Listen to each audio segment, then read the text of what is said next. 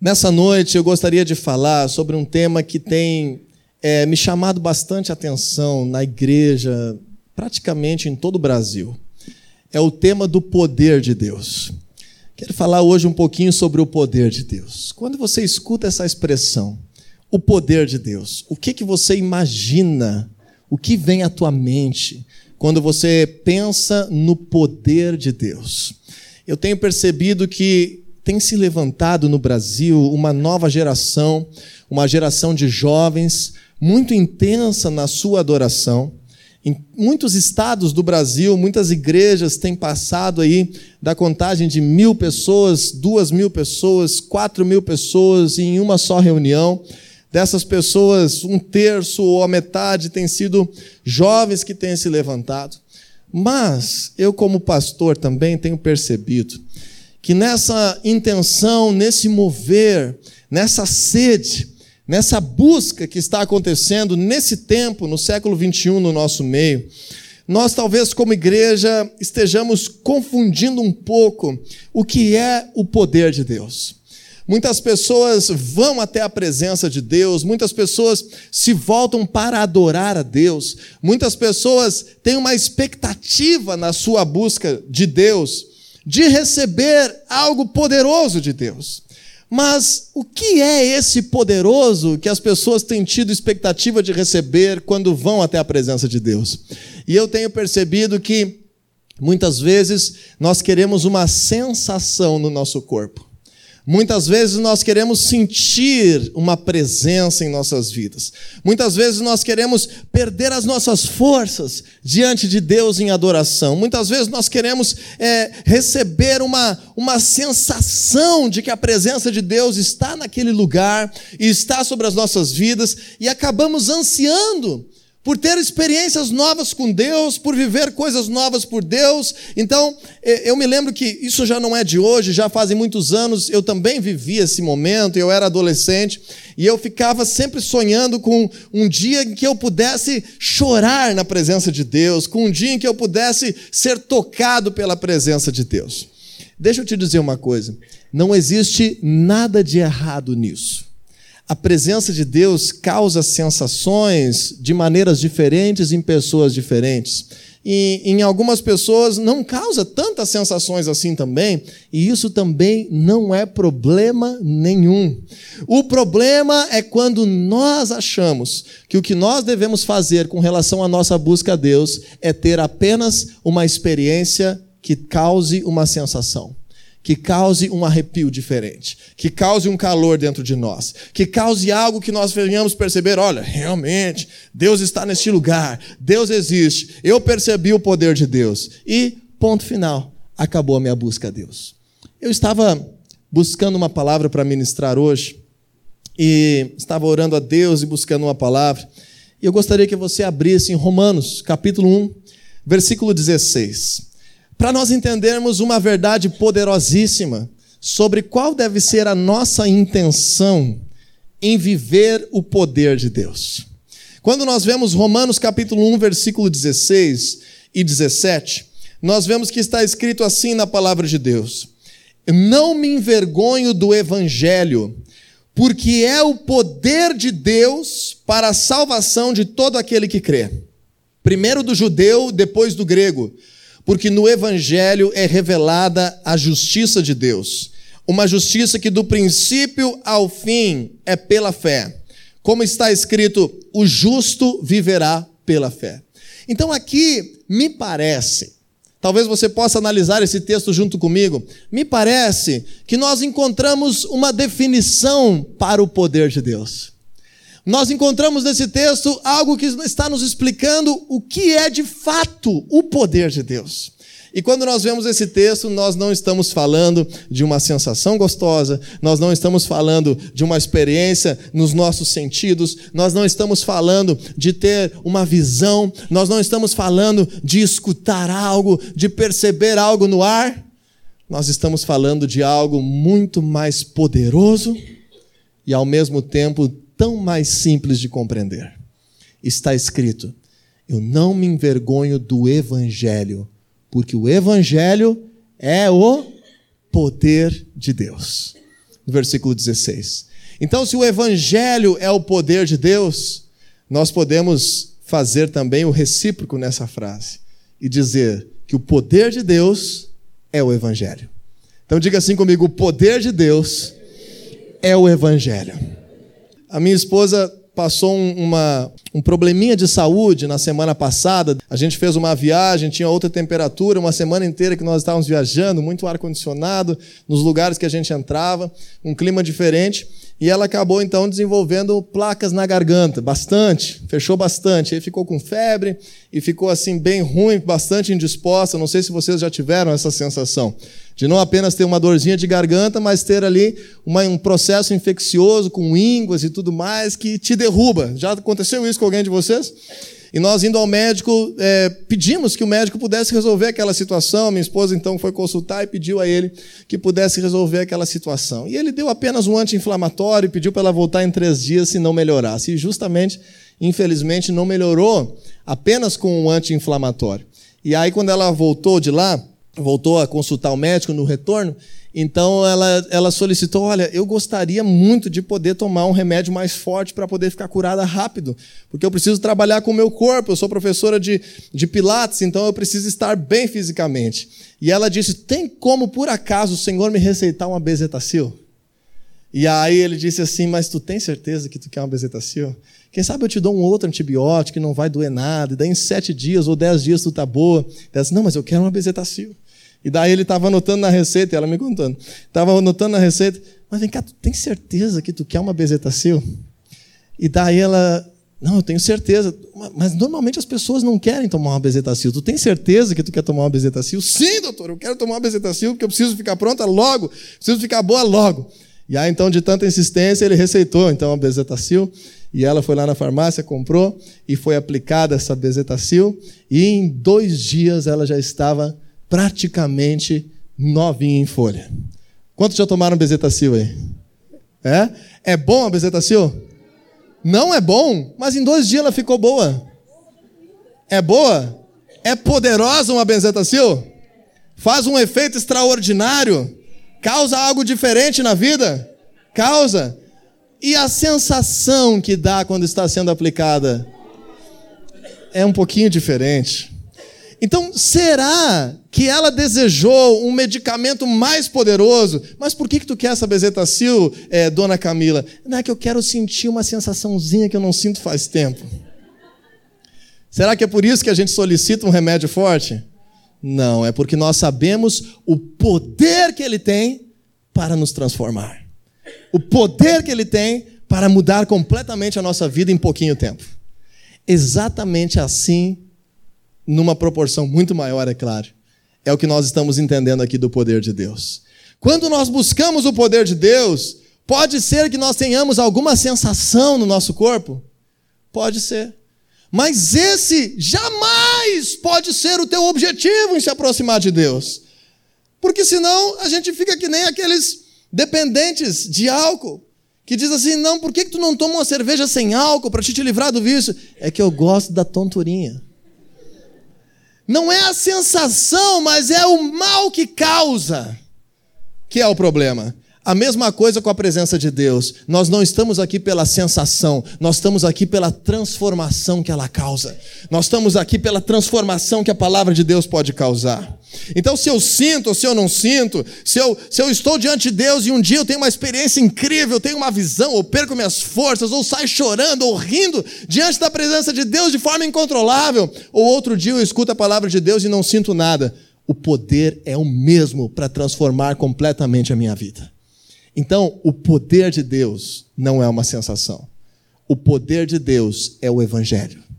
É o Evangelho que é o poder de Deus para salvar, para restaurar, para transformar, para gerar frutos. O Senhor Jesus disse Certa vez, quando estava sendo interrogado sobre algumas desavenças que estavam havendo, algumas discussões dos fariseus com respeito da lei e aos seus ensinos, e aqueles que não têm frutos sempre querem discutir muito, e o Senhor Jesus disse assim: Olha, Vamos ficar tranquilo, porque toda árvore é conhecida pelos seus frutos. Observe os frutos e você vai saber qual poder está por trás. Observe os frutos e você vai perceber o que está lá dentro causando causando esse momento. Então, quando nós buscamos a Deus, quando nós nos reunimos como aqui hoje, numa, num lugar, como igreja, num culto, quando nós nos reunimos na célula, numa casa, quando nós dobramos o nosso joelho em casa, buscando a Deus, quando estamos dirigindo, orando, buscando a Deus em qualquer momento, não esteja nesse momento pelo que você possa sentir. Não busque a Deus por uma sensação. Eu, já, eu estou dizendo isso tão enfaticamente, porque eu já fui um cristão assim. Eu já fui cristão por curiosidade. Eu já fui cristão pela experiência. Eu já fui cristão só para poder perceber alguma coisa diferente. E naquela época, poucos frutos do reino de Deus se apresentavam na minha vida. Então, na verdade, eu estava um cristão vazio do poder de Deus e curioso da manifestação dele no meu corpo. O poder de Deus é o Evangelho. E o Evangelho é o que há mais poderoso nessa terra para transformar a vida de uma pessoa. Então, se você está aqui nesse lugar e precisa de transformação, se você está aqui neste lugar e precisa de salvação, se você está aqui nesse lugar e precisa de cura, o Evangelho tem todo o poder e toda a condição para trazer transformação e uma nova realidade sobre a tua vida. Agora, quando nós entendemos isso, nós começamos a ver esse texto de uma forma diferente. E começamos a ver o compromisso que nós precisamos ter, não apenas em adorarmos a Deus profundamente, com os nossos sentimentos, isso faz parte da nossa caminhada. Mas o nosso compromisso maior, sabe qual que é? Não termos vergonha do evangelho do Senhor Jesus. O apóstolo Paulo está dizendo assim: eu não posso me envergonhar do evangelho. Não posso ter vergonha do evangelho, porque é o evangelho que tem poder de Deus para salvar, para restaurar, para trazer transformação. Então, deixa eu te dizer algo muito importante. Você carrega dentro de ti o remédio para a humanidade. Você carrega dentro de ti a solução para a tua família, a solução para o teu ambiente de trabalho. Você carrega dentro de ti o remédio para transformar a nossa sociedade. E o nome desse remédio é Jesus Cristo e o seu evangelho que está disponível para todo aquele que nele crê. Então, em primeiro lugar, nessa noite, eu gostaria de te encorajar a compreender que o evangelho é o poder de Deus, mas o evangelho não é o poder de Deus apenas como uma obra de Deus exclusivamente. O evangelho é o poder de Deus numa obra em parceria com cada um de nós.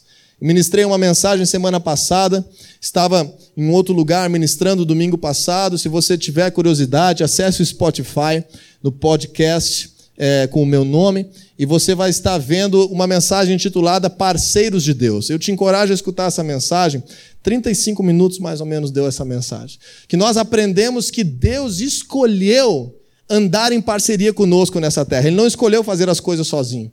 Ele escolheu andar em parceria contigo. Então, se existe alguma coisa precisando ser consertada dentro da tua casa, não é Deus sozinho que vai fazer, ele vai fazer em parceria contigo. Se existe uma coisa precisando ser consertada nas tuas emoções, não é Deus sozinho que vai fazer, ele vai fazer em parceria contigo. Se existe o teu casamento precisando ser consertado, Deus não vai fazer sozinho o milagre, ele vai fazer se for em parceria contigo. Se existe um problema na educação dos teus filhos, não adianta simplesmente orar a Deus e não mudar em nada a maneira como tu te relaciona em casa. O milagre acontece da parte de Deus em parceria contigo. Então, quando nós entendemos isso, nós assumimos um senso de responsabilidade por esse poder de Deus que nós carregamos e que sempre que nós nos reunimos e buscamos a Sua presença, nós somos cheios novamente, nós somos energizados novamente, nós somos novamente agraciados com a Sua unção e o Seu poder. Para quê? Para que eu busco a Deus? Para que somos um povo de Deus? Por que nós viemos até aqui este lugar? Para diminuir um pouquinho o peso da consciência, por que nós precisamos nos reunir como igreja? Para ver uns amigos? Não, o, o Evangelho ele é o poder de Deus para a salvação de todo aquele que crê. A palavra de Deus diz que a graça de Deus se manifestou salvadora a todos os homens. Então, o evangelho precisa produzir salvação e restauração. Quando nós entendemos isso, eu preciso te dizer algo muito importante. A missão de Deus para ti precisa estar acima do medo e da vergonha. A missão de Deus para a tua vida tem que vir em primeiro lugar, acima do medo e da vergonha. E quando nós pensamos nisso, nós dizemos assim: não, mas eu não tenho medo de Deus, eu não tenho medo das pessoas, eu não tenho vergonha de nada. Mas eu estava pensando sobre essa expressão do apóstolo Paulo, não me envergonho do evangelho. E eu estava pensando sobre a minha própria vida, que eu tive que tomar uma decisão que parece muito simples se você me ouvir contar agora. Mas hoje em dia, como nós estamos nos relacionando com as pessoas, as nossas redes sociais falam muito a nosso respeito. Quem de vocês tem acesso a redes sociais? E-mail, Facebook, Instagram, Twitter, é, Snapchat e todo o resto aí, como é que é? Telegram, não sei o que mais. As redes sociais falam muito a teu respeito. Eu já era cristão há muitos anos, há mais de 10 anos. E teve um dia que Deus me confrontou a tomar uma decisão. Eu tinha descoberto que o meu Facebook não era convertido.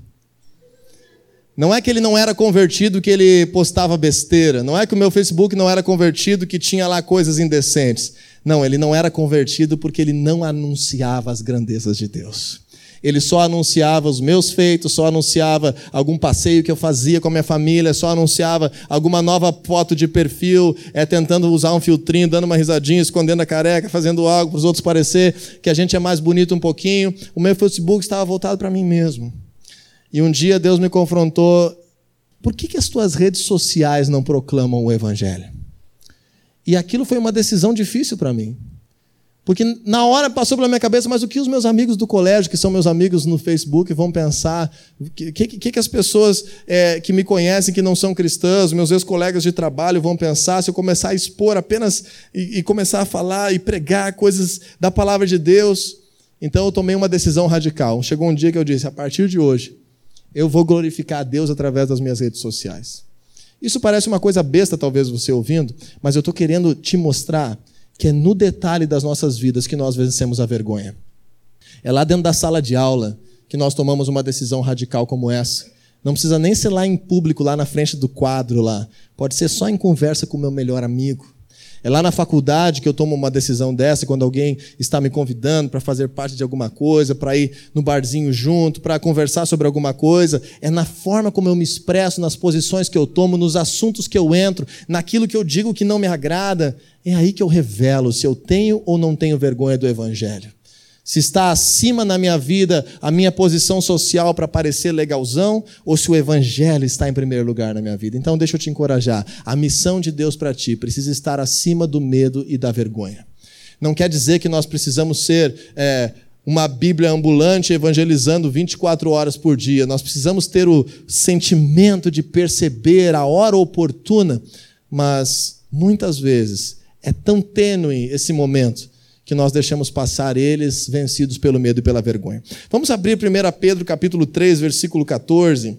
Um texto muito interessante da palavra de Deus. Eu gosto muito desse texto há muitos anos. Diz assim: Todavia, mesmo que venham a sofrer porque praticam a justiça, vocês serão felizes. Não temam aquilo que eles temem. Não fiquem amedrontados. E aí 1 Pedro 3,15 diz assim: Antes, santifiquem Cristo como Senhor em seu coração e estejam preparados para responder a qualquer pessoa que lhes pedir a razão da esperança que há em vocês. Você se preocupa em estar preparado de levar Jesus para alguém que está sofrendo a qualquer tempo? Você se preocupa em perceber as coisas espiritualmente para que Deus possa te usar numa conversa informal, no meio de um almoço, e levar a palavra dele, o evangelho dele? Você está preparado? Não tenham medo. Não se deixem amedrontar. E quando ele estava dizendo aqui, ele não estava falando de bullying, de politicamente correto. Ele estava falando de ser preso pelo império. Ele estava falando de perder a vida. Ele estava falando de ser afastado da família. Ele está dizendo assim: não deixe que a vergonha e o medo bloqueiem o chamado de Deus na tua vida. Mas com o teu coração esteja sempre alerta, sempre preparado para responder à esperança do teu chamado. Em terceiro lugar, eu gostaria de te mostrar algo, um conceito que eu também demorei algum tempo na minha caminhada cristã para perceber e nós vamos conectar esses três conceitos. De que o reino de Deus, ele não é estabelecido naturalmente. O reino de Deus não acontece assim é, por consequência da vida ir andando. O reino de Deus ele não vem se construindo simplesmente conforme o tempo vai passando. Então não é, não dá para traduzir aquela canção que nós temos no mundo e trazer para dentro da igreja e dizer assim: "Deixa o reino me levar, reino leva eu". Conhece essa música? Parece às vezes que no cristianismo é assim. Eu entrei dentro do barco de Jesus e agora deixa o reino de Deus me levar. Eu só tenho que estar ali na tripulação, eu só tenho que estar sentado ali, eu só tenho que estar dentro e vai acontecer as coisas. A palavra de Deus fala exatamente o contrário. Vamos abrir em Mateus capítulo 11, versículo 12. Mateus capítulo 11, versículo 12 diz assim: Desde os dias de João Batista até agora, o reino de Deus é tomado à força e os que usam de força se apoderam dele. Mateus usa esse paralelo do reino dos céus, enquanto outros evangelistas falam do reino de Deus, e esses são sinônimos da Bíblia, tá? Então, quando nós entendemos essa expressão mais comum agora para nós, no nosso tempo, o reino de Deus, nós somos os embaixadores do reino de Deus. 2 Coríntios capítulo 5, a partir do versículo 17, está dizendo que nós somos uma nova criatura em Cristo e a partir do momento que somos nova criatura em Cristo, nos tornamos representantes dele nessa terra. Nos tornamos embaixadores do seu reino. E quando nós entendemos que somos embaixadores desse reino, aqui o Senhor Jesus mesmo está nos dizendo que esse reino, ele é estabelecido à força. Esse reino é estabelecido com base na guerra. Esse reino é estabelecido com esforço. E, na verdade, o tradutor aqui facilitou para nós, porque a palavra original é violência. Que o reino dos céus é estabelecido com violência. Contudo, não é uma violência física, não é uma violência política que está acontecendo aqui, não é uma violência civil que está sendo citada pelo Senhor Jesus. O reino de Deus é estabelecido com uma violência espiritual. É estabelecido com gana espiritual. É estabelecido com determinação no, nas regiões celestiais por cada um de nós. Por que, que eu te digo isso com tanta convicção? Por causa de um outro texto da Bíblia. É 1 João capítulo 5, versículo 19. Vamos ver esse texto? 1 João 5,19 diz assim a palavra de Deus: Sabemos que somos de Deus e que o mundo todo está sob o poder do maligno. Sabemos que somos de Deus. Então, quando você recebe o Evangelho, que te salva, que te restaura, que te transforma, que te faz um embaixador do Senhor Jesus nessa terra, que te cura, que te restaura, que te liberta, que muda a tua história, muda a tua perspectiva de vida. Ele agora está dentro de ti. Lucas 17, 21 diz assim: o Senhor Jesus diz: O meu reino está dentro de vocês. Diga comigo, o reino de Jesus está dentro de mim. Quando você crê em Jesus, você se torna um cidadão do reino. Na verdade, você se torna um reino ambulante. Você se torna um território do reino nessa terra. O problema é que o apóstolo João está nos ensinando que os ambientes dessa terra, a cultura, os princípios deste mundo estão sob o poder do maligno. Estão debaixo da influência do maligno. Então eu posso carregar o reino dentro de mim e na minha casa haver trevas 24 horas por dia. Eu posso carregar o reino dentro de mim e os ambientes em que eu vivo estarem diretamente debaixo da influência do mal. O que, que o Senhor Jesus está dizendo? Que nós temos que romper com o mal. Que nós temos que fazer a força espiritualmente que esse reino que está dentro de nós venha para fora e haja luz. O que, que esse Deus fez em Gênesis 1,3? E disse Deus: e haja luz. Luz. O que, que o Senhor Jesus falou para você? Você é a luz do mundo. Então você chega e luz. Mas nós só fazemos irradiar essa luz se nós estivermos a, dispostos a batalhar espiritualmente para destruir as obras das trevas. Se nós estivermos dispostos a usar o Evangelho, não é a sensação, não é a tonturinha, não é o êxtase, é o Evangelho que é o poder de Deus para restaurar a tua família. É o Evangelho que é o poder de Deus para restaurar o teu futuro, os teus projetos, o teu trabalho. O Evangelho, a palavra de Deus, entendendo que o Senhor Jesus é o nosso Rei e Redentor, aliado à parceria contigo de carregar esse reino e fazer guerra espiritual para que os ambientes da tua vida sejam iluminados pela presença de Deus, é a missão mais preciosa que você carrega nessa vida. É a missão mais poderosa que você carrega nessa terra. Você é um missionário do reino de Deus. Você carrega a presença de Deus dentro de ti. Agora, se eu fechar essa presença, se eu me amedrontar, se eu me envergonhar dessa presença, para onde que essa luz vai irradiar? Se eu fechar todas as janelas desse reino que está dentro de mim, para onde essa luz vai sair? É isso que o Senhor, o que o Senhor Jesus está explicando quando ele diz: o reino de, dos céus, ele é tomado à força. É quando eu entendo, quando ele fala assim, por exemplo, naquela ilustração, que não se acende uma lamparina, uma candeia, para se colocar debaixo da cama. Se acende para colocar no alto e deixar brilhar.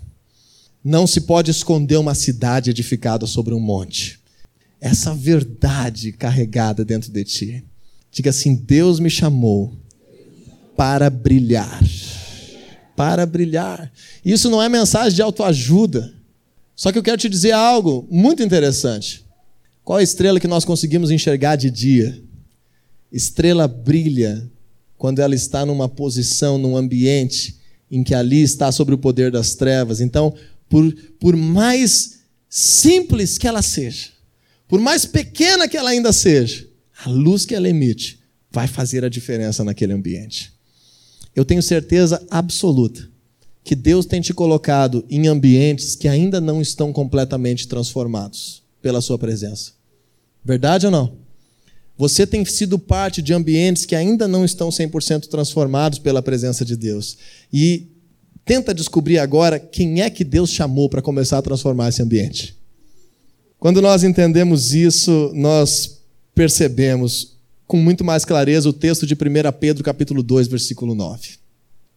1 Pedro 2,9 diz assim: Vocês, porém, são a geração eleita o sacerdócio real, a nação santa, o povo exclusivo de Deus. E agora, aquele momento que a igreja dá um brado: Uau, obrigado, Senhor, eu sou o teu povo, eu sou a tua nação, eu sou precioso mesmo.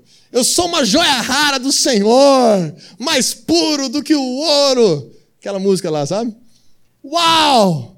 Que legal que eu sou tudo isso!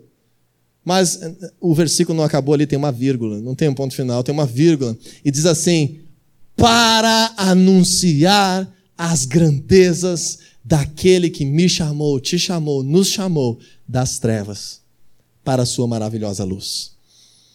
Isso sim é digno de uau. Isso sim é digno de yeah! Eu sou esse aí mesmo.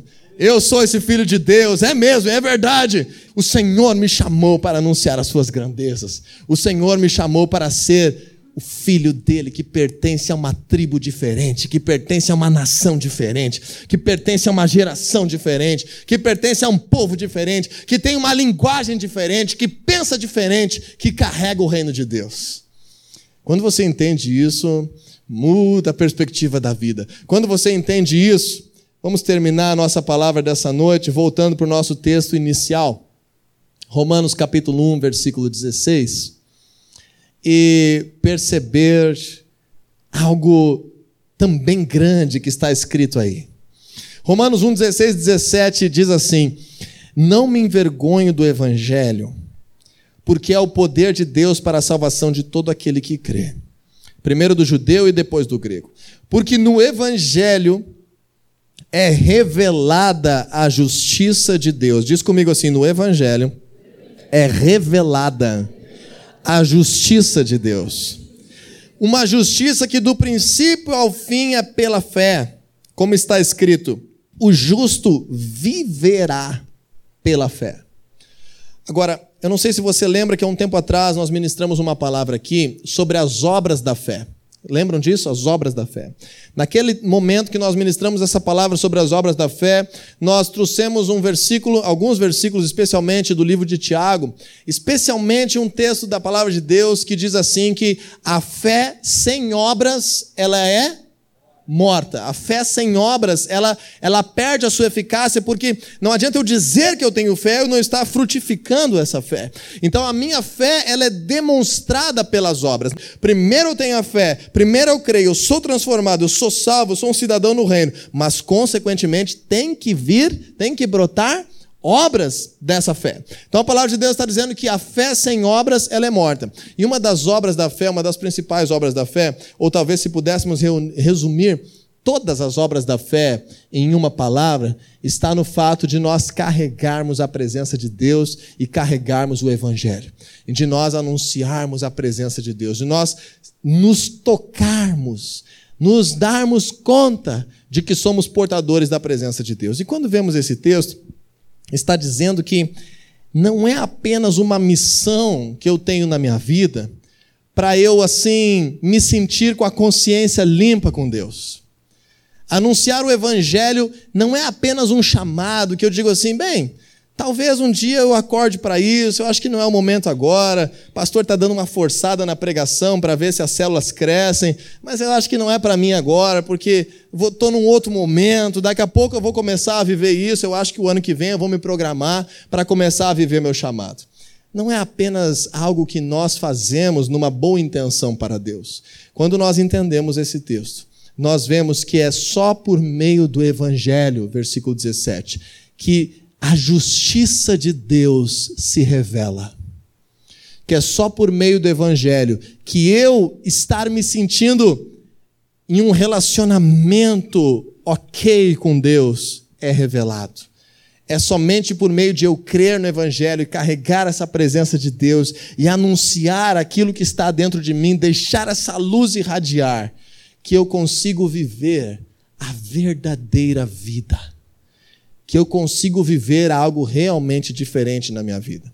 Do contrário, você e eu corremos o risco de passar anos participando de momentos coletivos do cristianismo, como esse que nós estamos participando agora, sem perceber grandes transformações nas nossas vidas, sem perceber grandes mudanças na nossa realidade. Então está dizendo assim: o justo, aquele que está em um relacionamento com Deus, ele produzirá vida por meio da fé. Ele viverá pela fé. E eu quero finalizar com isso. Essa preposição pela, pela fé, é uma palavrinha grega ek. E essa palavrinha pela fé, ela justamente quer dizer algo que vem de dentro e brota para fora. Algo que é produzido de dentro para fora. Então, deixa eu te encorajar nessa noite. A tua fé é a ferramenta para produzir vida abundante na tua vida. A tua fé é a substância que salva e restaura a tua família. A tua fé é a substância que tem capacidade de transformar a tua história. O que não pode acontecer é nós nos darmos o luxo de conhecer a palavra de Deus e vivermos a nossa vida escolhendo não usar a nossa fé. Isso vai fazer com que nós não venhamos desfrutar da verdadeira vida. E para eu usar a minha fé, o que eu preciso? Eu preciso conectar a minha vida às coisas de Deus. E para conectar as minhas vidas às coisas de Deus, o que, que eu preciso? Eu preciso experimentar o poder de Deus. E para experimentar o poder de Deus, o que, que eu preciso? Eu preciso do Evangelho. Porque o poder de Deus não é o chorar, poder de Deus não é apenas eu rir, poder de Deus não é o sentir um arrepio, poder de Deus não é eu, eu, eu, eu me emocionar, poder de Deus é o Evangelho. Se o poder de Deus é o Evangelho, Pode causar reações no meu corpo? Claro que pode. Posso ter experiências maravilhosas por meio desse poder? Pode. Mas não esqueça, ninguém toma bezetacil por causa do sentimento durante essa experiência. Todo mundo foca no verdadeiro poder que ela tem para transformar a saúde. Muito mais do que isso é a palavra de Deus. Eu sei que essa palavra talvez não é uma palavra tão confortante, é uma palavra um pouco desafiadora, mas deixe-se desafiar pelo Senhor. Faça como eu fiz com o Facebook, faça também dentro da tua casa, faça também nos assuntos que você tem com os colegas de trabalho, faça também na tua família, faça também na tua faculdade, faça também aonde você andar, faça também no teu lazer. Confie em Deus, vença o medo, vença a vergonha, escolha irradiar a luz do Evangelho. E você vai ver vida fluindo como nunca antes, transformação como nunca antes, milagres como nunca antes. Cada vez que nós abrimos mão de nós mesmos para viver o reino de Deus, nós presenciamos mais milagres, nós presenciamos mais transformação e nós recebemos mais vida eu te desafio nessa noite. Receba a palavra de Deus e reaja a ela, decidindo viver por meio da fé, decidindo ser luz neste mundo, decidindo ser canal de bênção para a vida de outras pessoas. E eu te garanto, mediante a palavra de Deus, que a tua vida será abundantemente transformada.